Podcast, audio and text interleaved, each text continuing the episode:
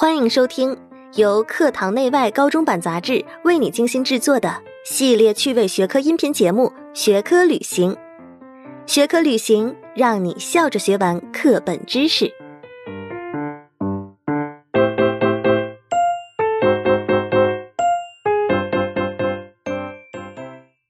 山川异域，风月同天背后的故事。疫情期间，日本向湖北捐赠了两万个口罩和一批红外体温计，物资外包装上面写着八个字：“山川异域，风月同天。”这八字诗词一下子就火了。之后呢，更多诗词走进了我们的视野。今天，让我们走进他们，听听他们背后的故事。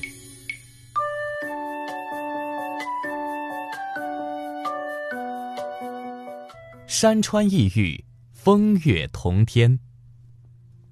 山川异域，风月同天，没有一个生僻字，意思也很浅显。我们不在同一个地方，未享同一片山川，但是当我们抬头的时候，看到的是同一轮明月。这句诗出自公元七世纪，那时大唐盛世，万国来朝。当时日本天皇的孙子长屋王爱好文艺，擅长诗词。而唐朝就是这一位王子心中的诗与远方。出于仰慕，为了学习，他派人制造了一千领袈裟，送给唐朝的僧人们。这些袈裟上绣着四句话：“山川异域，风月同天，祭诸佛子，共结来缘。”字字委婉却情真意切。这份情谊被送到了高僧鉴真手中，他将这一份感动珍藏了起来。公元七百三十三年。日本派遣僧人荣瑞、普照，随着遣唐使来到唐朝，诚邀唐朝高僧前往日本传播佛法、传戒受戒。当时大明寺众僧都沉默了，谁会离开花团锦簇的长安，远渡重洋，艰难跋涉到蛮荒小岛上呢？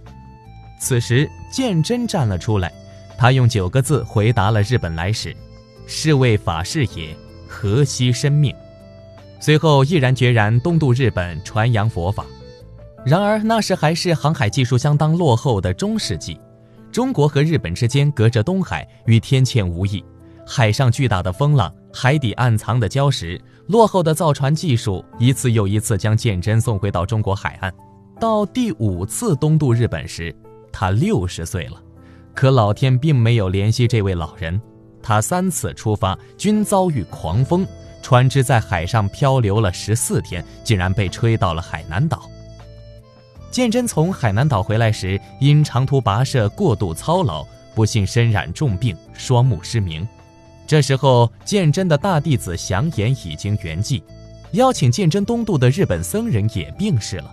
可鉴真决心未改，无他，只因佛曾发过宏愿，普度众生，怎能因为艰难就不渡日本呢？第六次东渡终于成功了，鉴真在日本受到朝野僧俗的盛大欢迎，日本天皇任命他为大僧都，统领日本所有的僧侣。他在日本宣扬佛法，传播文化，被日本人民誉为律宗之祖、文化之父。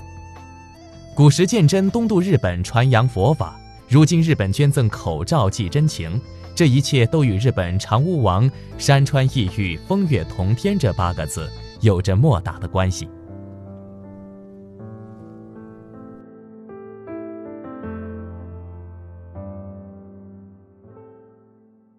青山一道同云雨，明月何曾是两乡。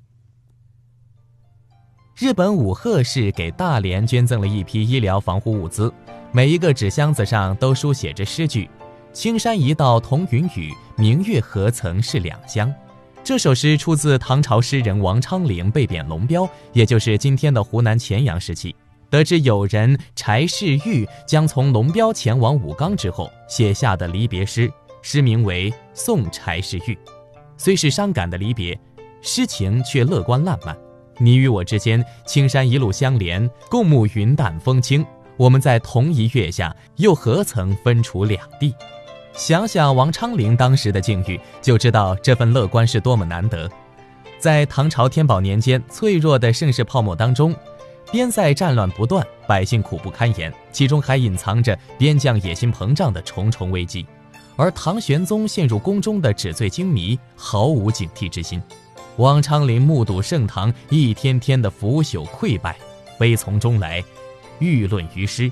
他将自己的政治见解毫无保留地写在诗中。可是这些大实话不仅没有让这一个积极于功名的书生在科场得意之后一展抱负，反而是被一贬再贬。屡屡被贬，王昌龄来到离长安十万八千里的龙标。但他没有气馁，坚持洞悉民情，为官清廉，为政以宽。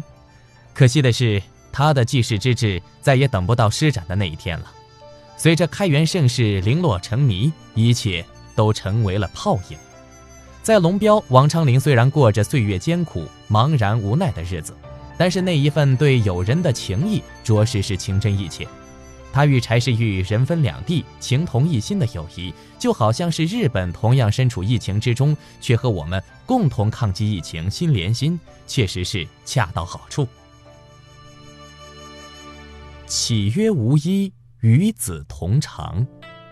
日本医药 NPO 法人仁心会、日本湖北总商会等四家机构联合捐赠了医疗物资，其防护服箱子的背后也贴着一句诗。岂曰无衣，与子同裳。诗句取自《诗经》中的秦风，也就是秦帝的歌谣。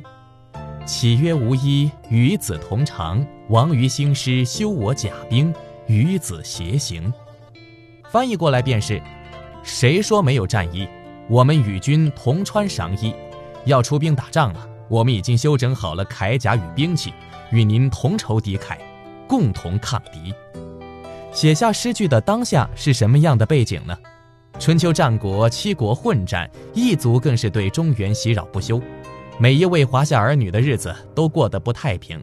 但是他们都有共同的梦，抗击外敌，光复河山。秦人更是如此。当时的秦人部落以尚武著称，实行兵制，普通百姓平时耕种放牧，但当国家需要的时候。穿上战袍，拿起戈矛，就是勇猛强壮的战士，无坚不摧。身处这样的背景下，“岂曰无衣，与子同裳”便可以理解了。这些话放在当时，朴实无华，却拥有着巨大的能量。而把它们写在纸上，便是一份言辞慷慨、情绪激昂的请战书。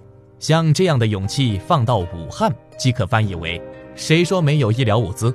我们的物资与你共享，与你们共同抗击疫情。这一份战友情，叫人如何不感动？常常有人发出这样的疑问：读书有什么用？这三句诗的故事做出了最好的解答。语言是有力量的，它能够触碰到人类最柔软的内心，总有一些句子能够直击灵魂，从而产生从颅顶到内心的冲击，而这种力度是足以改变世界的温度。好了，感谢收听由课堂内外高中版杂志为您精心制作的系列趣味学科音频节目《学科旅行》。本系列首发图书《学科旅行》语文超好玩，《学科旅行》历史超好玩即将上市，《学科旅行》让你笑着学完课本知识。感谢收听，咱们下期见。